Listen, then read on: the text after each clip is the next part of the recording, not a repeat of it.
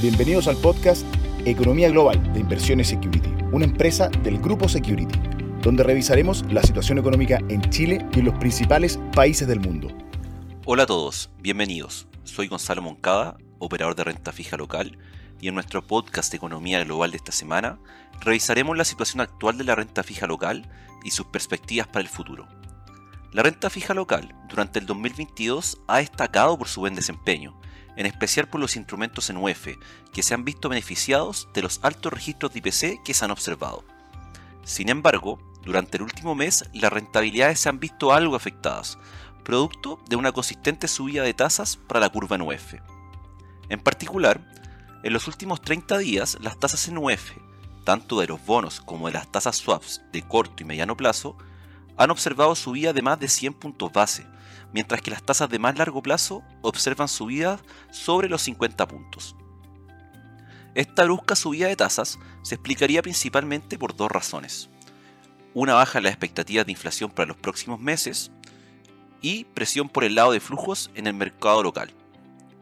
A principios de septiembre, las perspectivas de inflación para los próximos 12 meses, implícitas en los forwards, se encontraba en torno al 8%, mientras que actualmente ya se encuentra en niveles más cercanos al 6%, y esta baja en las perspectivas no solo afectó a los plazos más cortos, sino que también se traspasó a los plazos más largos, a través de las compensaciones inflacionarias de los bonos y swaps. En relación con la inflación, la semana pasada se publicó el dato IPC para el mes de septiembre, el cual tuvo una variación mensual de 0,9%, el cual estuvo en línea con las expectativas de mercado. Si bien el registro fue elevado y además el IPC que excluye ítems más volátiles aumentó un 1% mensual, junto con un gran porcentaje de los productos de la canasta experimentando aumentos de precio durante el mes, esto no fue suficiente para frenar las caídas de las perspectivas de inflación. Por el lado de los flujos, durante los últimos tres meses hemos visto salidas moderadas de los flujos de la renta fija local, en especial a la categoría de fondos mutuos en UF, lo que también contribuyó al desempeño de estas tasas. Esta semana se publicó la decisión del Banco Central con respecto a la tasa de política monetaria, en donde se decidió aumentar la tasa en 50 puntos base, dejándola así en un nivel del 11,25%, y que se contaría en línea a lo esperado por el mercado.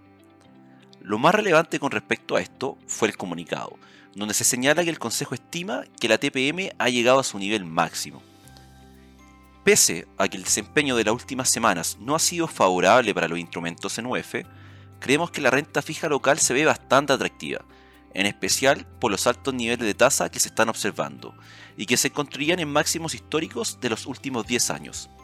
A esto se le suma que el Banco Central ya habría llegado a su tasa terminal y que para el próximo año ya se espera que pueda empezar a recortar la TPM, lo que generaría ganancias de capital para los instrumentos de renta fija.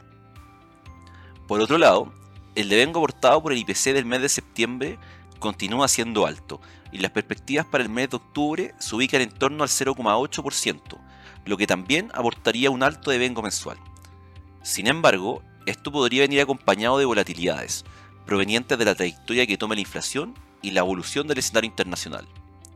Recuerda que puedes seguirnos en nuestras redes sociales. Nos encuentras como Inversiones Security en LinkedIn, Instagram, Twitter y Facebook. Te esperamos en una próxima sesión de nuestro podcast Economía Global.